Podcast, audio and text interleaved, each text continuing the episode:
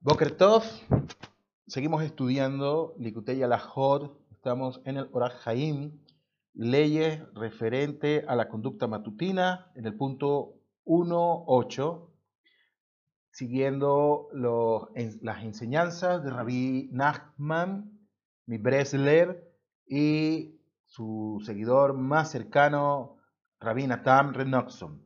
Y vamos a hablar, vamos a estudiar Bezrat Hashem, referente a los buenos puntos, las ofrendas y las melodías.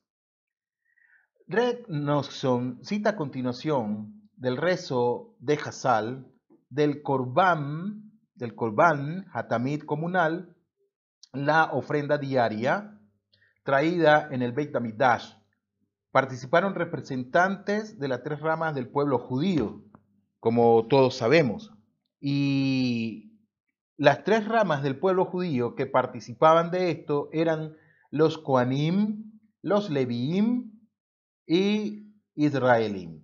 Renoxon explicará cómo esto refleja el Beirur de los buenos puntos, creando melodías y elevando los buenos puntos como el dibur de la oración, como el habla de la oración.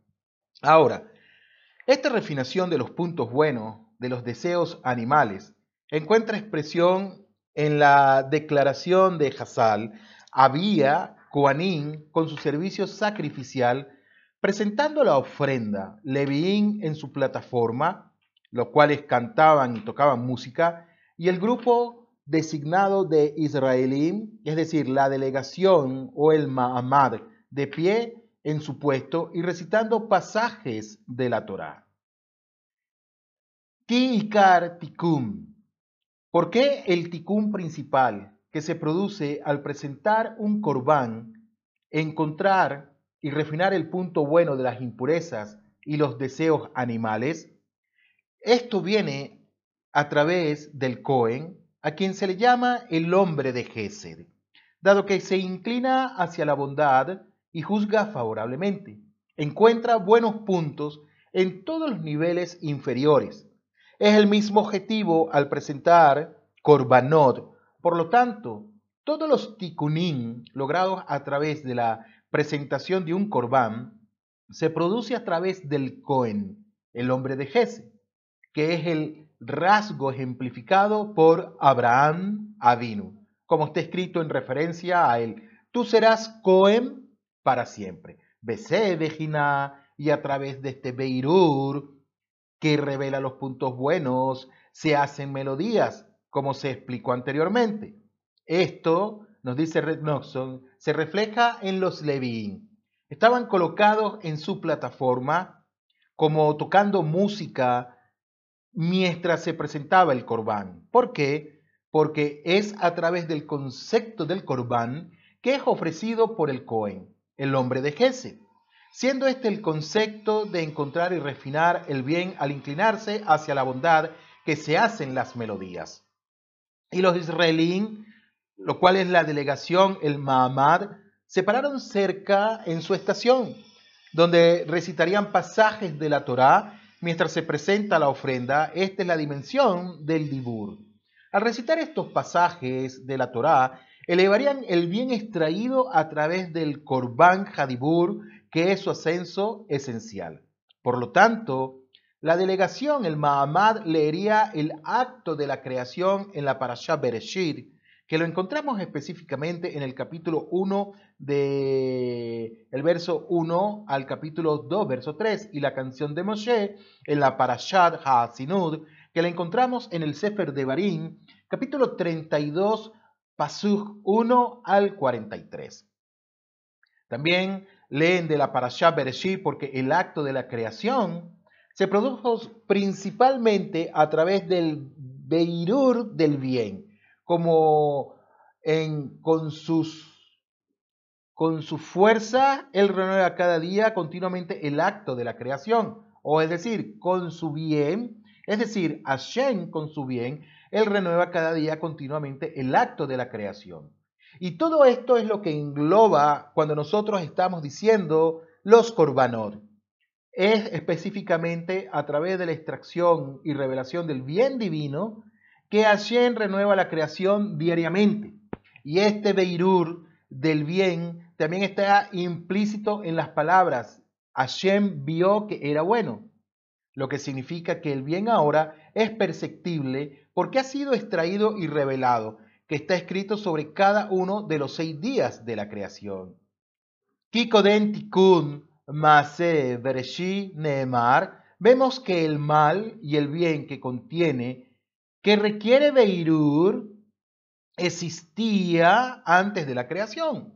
Es lo que nos está explicando Red aprendido por Rabí, Nata, eh, por Rabí Nachman mi Bresle. Por lo tanto, con respecto a lo que precedió al Tikkun, provocado por el acto de la creación, la Torá afirma que la tierra estaba desordenada y vacía con oscuridad.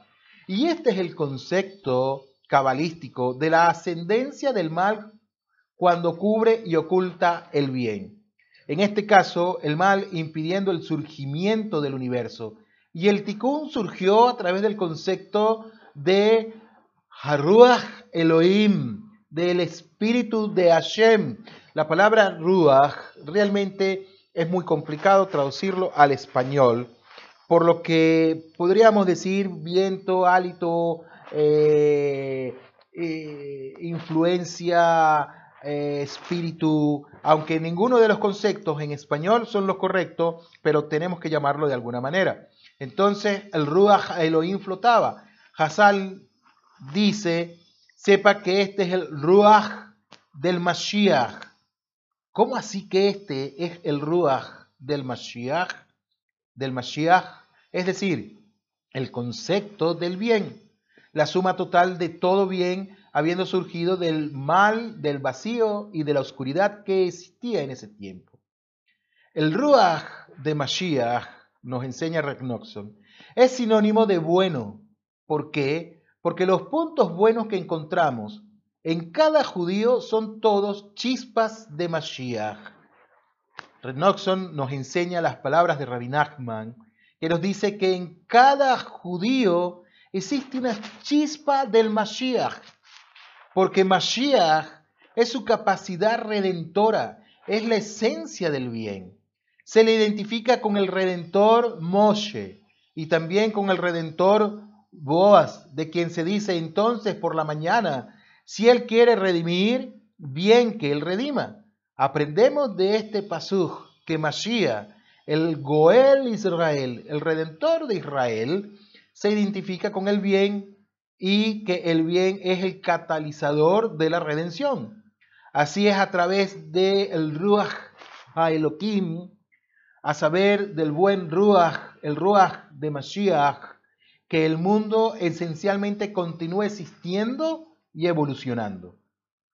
¿Por qué todo esto es así? Renoxon nos enseña porque es a causa de los buenos puntos, como hemos estado viendo en los distintos audios anteriores que se encuentran dentro de la informe, el vacío y la oscuridad, de lo informe, de lo que no tiene forma, de lo que es vacío y de lo que es la oscuridad, de cada yehudí que se siente que está apartado de Boreolam. Y aquí dice, dijo Hashem, Vayehi Or, dijo, hágase la luz, Yehior, y la luz se hizo. Posteriormente, como dice la Torah, Hashem separó la luz de la oscuridad, porque despertando el punto bueno, una persona genuinamente se mueve a una posición de mérito. Es decir, cuando una persona, a pesar de que se encuentra en muy apartada del creador del universo, a pesar de que una persona se sienta que es poco delante de Hashem Baraj, pero él reconoce que es judío, y esa persona hace una mirada introspectiva y busca los puntos buenos dentro de sí, está despertando el punto bueno. Y genuinamente nos dice Rabbi que se mueve a una posición de mérito y luego se revela la luz y consecuentemente las tinieblas se separan y se apartan. Correspondientemente de la luz se van a apartar y el mal del bien se aparta y, así sucesivamente como se explicó anteriormente. De todo lo anterior, se deduce que el acto Hamerkabah, el acto de la creación, ocurrió principalmente como resultado de encontrar y refinar el punto bueno. Y esto corresponde a la enseñanza del Zohar. El diseño del Mishkan coincidía con el diseño del acto de la creación. ¿Por qué? Porque el Mishkan, y recordemos que Hashem ordenó a Moshe a que construyeran un Mishkan después de que se haya, después que se cometió la abodazara con el becerro de oro. Entonces, este Mishkan que se construyó involucró el Beirur. Conceptualmente se construyó a partir del bien refinado espiritualmente aportado por el pueblo judío. Recordemos que los judíos en aquel tiempo ofrecieron oro, ofrecieron cantidad de artículos de los cuales nos enseña Rabbi Nachman en un sentido más eh, profundo de lo que la Torah nos quiere decir, es que ellos estaban ofrendando esos puntos buenos que estaban dentro de ellos.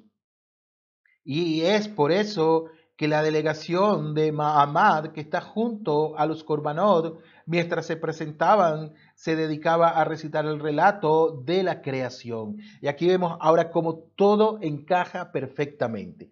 Como se explicó, presentar el Korban es similar al acto de la creación en sus características compartidas de Beirur, del bien y del mal. Por lo tanto, el Korban se ofrecía exclusivamente en el Mishkan o en el Beit HaMikdash. No se hacía en otro lugar. Presentar un Korban es un acto de Beirur. El Mishkan y el Beit HaMikdash también involucraron Beirur, ya que fueron construidos a través de Beirur del bien. Un indicio de esto es la referencia de la Torá al sitio del Beit HaMikdash como esta buena, como esta buena montaña, ya que fue allí donde el bien se separó del mal. Ahora sigue diciendo Rabbi Noxon, eh, primero él nos explicó que ofrecer un corbán es un acto de Beirur, ya que refina Beirur, recordemos que era refinamiento, ya que refina los puntos buenos y los extraes de la impureza. Y también nosotros, cada uno de nosotros, a pesar que nos sintamos en circunstancias que estamos apartados del Creador del universo, ese Beirur, ese Corbán que nosotros recitamos todos los días, nos refina y extrae los puntos buenos de la impureza y Rabinoxo nos dice que luego vincula esto con la recitación de la delegación de Mahamad del relato de la creación de la Torá, ya que la creación misma se produjo a través del Beirur del bien y del mal. Se produjo de la refinación del bien y del mal. Es decir, se apartó. Y a continuación, ahora nos mostrará que la delegación de los israelíes, recordemos que en el Corbán participaban tres, que eran los Juanín, Levín e Israel. Entonces la delegación de los israelíes también leen de la parashá Asinud. ¿Por qué? Porque esa parashá también se relaciona con encontrar y refinar el bien, convirtiéndolo en melodía y canción. Es decir, levantan todas esas chispas caídas de santidad, de Kedushá, y por medio de eso la convierten en melodía y canción a los oídos de Hashem y esta es también la idea de la Parashah Hasinú, cuyos versos el Mamad recitaría la delegación, porque la Parashah Hasinú es la canción en la que Moshe Rabenu aseguró al pueblo judío que a través de esta canción la Torah nunca será y sería olvidada. Como está escrito, esta canción testificará que no será olvidada. Incluso en el mayor ocultamiento, como cuando Hashem dice, me esconderé, me ocultaré por completo.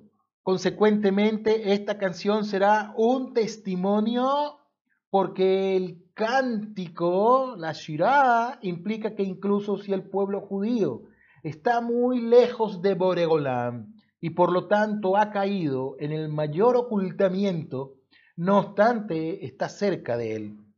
y todavía se puede encontrar buenos puntos en ellos, incluso en los más bajos.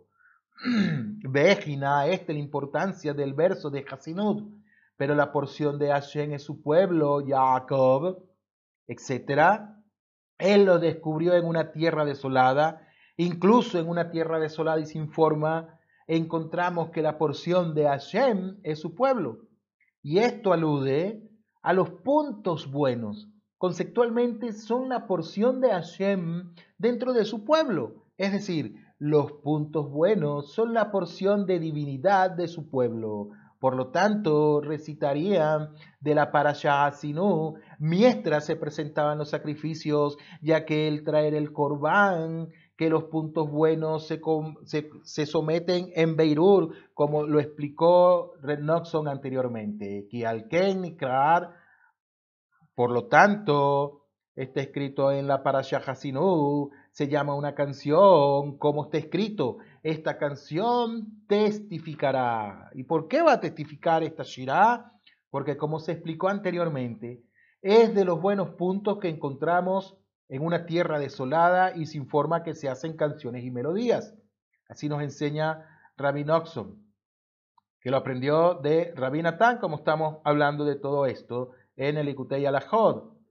Beahar, Hamira, Hakorbanot, dice Renoxon, y en el párrafo final de esta sección, Renoxon resume su comparación de la progresión de las cuatro partes de Shaharid con las cuatro etapas del ascenso del punto bueno.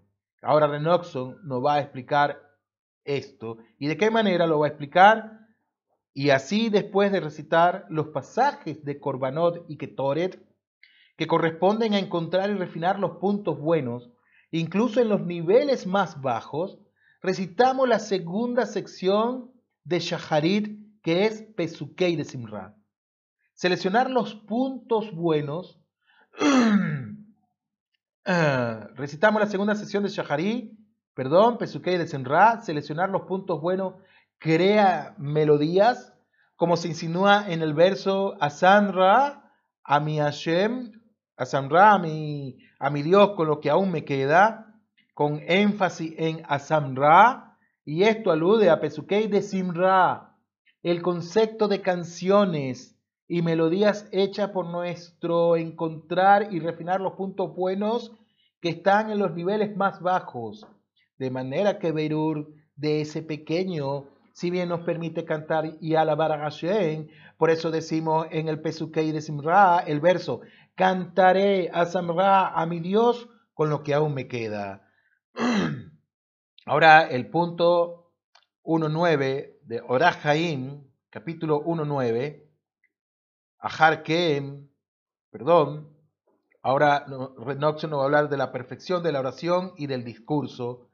Y Renoxon procede ahora a la tercera sección de la liturgia de Shacharit, habiendo encontrado y refinado los puntos buenos ya cada uno de nosotros, de, de qué manera, recitando los pasajes del Corbanot, que todo esto está relacionado con nuestro entorno espiritual, no son simplemente palabras y escritos que los sabios de la gran asamblea establecieron, sino que tienen un profundo significado espiritual para la elevación del alma de nosotros. Y luego, de y luego convertido esos puntos en las canciones de Pesukei de Simra, de Asamra, ahora recitamos las bendiciones del Keria Shema y el Shema mismo. Y a continuación recitamos las bendiciones del Keria Shema. En esta tercera parte de Shaharit bendecimos y agradecemos a Hashem por la, por la renovación del acto de la creación afirmando que con su bien Él renueva cada día continuamente. De manera que este acto de la Merkabah corresponde a la construcción del Mishkan que se construye a partir de las bondades del Gesed, de las chispas caídas de Kedushá que están dentro de cada judío, que está dentro del pueblo judío antes mencionada. Y esto se debe a que, como enseñó anteriormente, el diseño del Mishkan coincidía con el diseño de la Merkabah, con el diseño del acto de la creación. Así, se, así recitar las bendiciones del Keriashema, en las que bendecimos a Hashem por su perpetua renovación de la creación, significa construir ese Mishkan espiritualmente hablando dentro de nosotros. Es allí, en el Mishkan, donde tiene lugar el ticún principal de la oración, como está escrito, porque mi casa será llamada casa de oración para todos los pueblos. Así declara Hashem. Hashem, quien recoge a los desterrados de Israel, porque el Beit Hamikdash, la casa de oración para todos los pueblos, se construye esencialmente como resultado de la reunificación de Hashem en los marginados de Israel. De manera que al encontrar los puntos buenos incluso en los marginados y los que se han descarriado de Am Israel, y reuniendo esos puntos en Kedushá, a pesar de que están descarriados, a pesar de que están marginados, a pesar de que han caído en las profundidades y, hemos visto a lo largo de todos estos audios y seguiremos viendo a lo largo de todo el Likutei Alajor, que Rabbi Nachman nos habla de buscar los puntos de santidad dentro de nosotros. El futuro que nos está diciendo el Beit Amidash también se construiría a partir de este bien, que se recogerá en su totalidad Ahora esto a manera futura con la venida del Mashiach, que sucede pronto y en nuestros días. Y este es el significado de que el sitio del Beit Tamidash sea llamado esta buena montaña. Consecuentemente, la oración es más rectificada y tiene su mayor ascenso cuando se recita allí, ya que el tikkun esencial de la tefilá se logra solo a través de este, el proceso de reunir todos los puntos buenos que encontramos. Rabotai, rezar no es solamente un acto de repetir palabras que están en nuestro sidurín, no solamente un acto que la persona puede considerar como ya automatizado, que va por cumplir porque así enseñaron sus padres, porque así establece la alajá, sino que Rabbi Nachman va mucho más profundo de eso. Rabbi Nachman nos está diciendo cada palabra que nosotros decimos, que está establecido en los Sidurín, que establecieron nuestros Jajamim, que establecieron los sabios de la gran asamblea encabezado por Ezra Hasofer, no son meramente palabras, sino que son una conexión espiritual de toda nuestra Neshama con los mundos supraterrenales, con la Merkabat eh, Bereshit, con, con, la, con el comienzo del Bereshit, con la construcción del Mishkan, con la construcción del Bektamidash, y eso nos está diciendo Rabbi Nachman. Y así, antes de que podamos recitar la oración de la Shemona Esrei, recitamos los pasajes de Korbanot y Pesukei de Sindra. Es decir, refinamos los puntos buenos. Y esto crea Asamra, las canciones y las melodías que cantamos en alabanza a Hashem. Pues de eso, a partir de estos puntos buenos, construimos un Mishkan donde se lleva a cabo el tikkun principal de la oración. De manera que cada vez que nosotros estamos haciendo shaharit, mihad o arbid, estamos, ¿qué estamos haciendo? Estamos haciendo un tikkun, un tikkun principal de la oración. Y Renoxon nos dice, y este es el significado de las bendiciones del Keriyashima, denominada las cámaras supremas de Kedushah. Esto corresponde al Mishkan y al Beit Amidash, que son los verdaderos aposentos de Kedushá en este mundo. Así decimos en ese momento en la bendición de Yoxer Or, con su bien Él renueva cada día continuamente el acto de la creación. ¿A qué alude esto? Esto alude al Mishkan que construimos, ya que como se menciona anteriormente, el diseño del Mishkan coincidía con el diseño del acto de la creación. Así al construir estas cámaras de Kedushá, despertamos y renovamos la obra de la creación.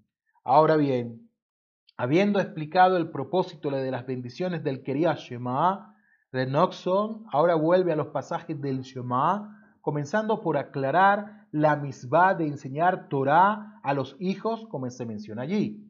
Y nos dice que Y desde allí, desde donde, desde el Mishkan, construido con los puntos buenos del pueblo judío, los pequeños, es decir, los Yeladim, reciben el aliento inmaculado de sus bocas. Esta idea se expresa en donde? En el Keria Shema, mediante los versos.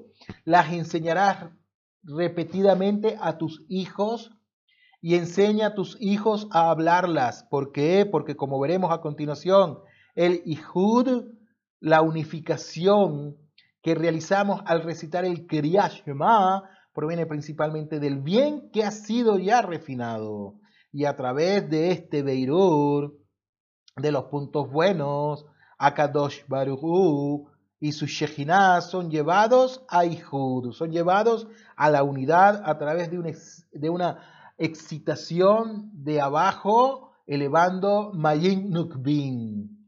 Aquí es cuando la Shejinah se enorgullece ante Akadosh Baruchu, por así decirlo, diciendo, mira qué niño te traigo. Sigue enseñando ahora, todo esto sucede a fuerza de encontrar puntos buenos, incluso en los pecadores, en los transgresores de Am Israel porque este es el concepto de elevar Mayin Nukbin, elevar las chispas caídas de Kedushá desde las profundidades más, más profundas de las Klipod.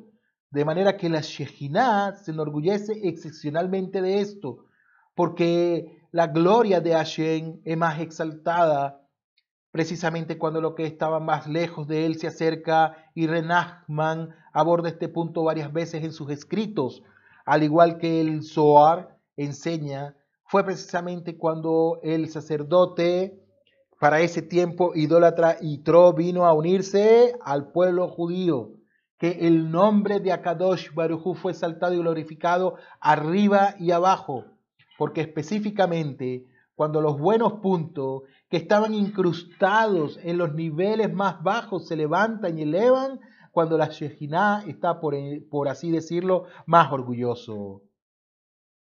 Y como resultado de esto, Akadosh Bauhu y su Shejinah están unificados, como se expresa en el verso inicial del Keriah Shema.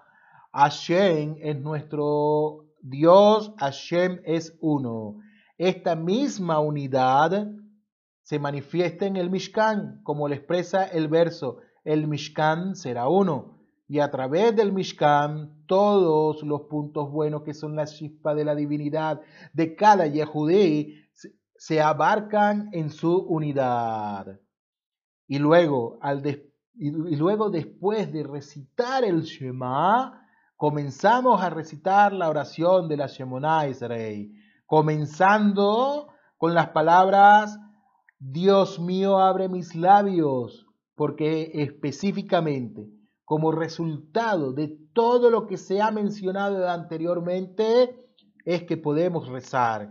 Y habiendo encontrado los puntos buenos y haber construido un Mishkan y traído a Kadosh Baruchu y a su Shejinah al Ihud, podemos abrir entonces nuestras bocas para hablar palabras de Kedushah.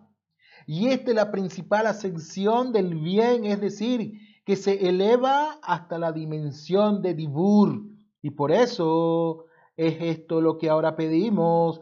Dios mío, abre mis labios para que mi boca pueda declarar tu alabanza. Ahora entendemos por qué decimos eso antes de comenzar la Shemona Esre. Como dije anteriormente, no son simplemente palabras que colocaron ahí, no son simplemente escritos, sino que todos tienen una relación intrínseca que nos eleva a los mundos supraterrenales.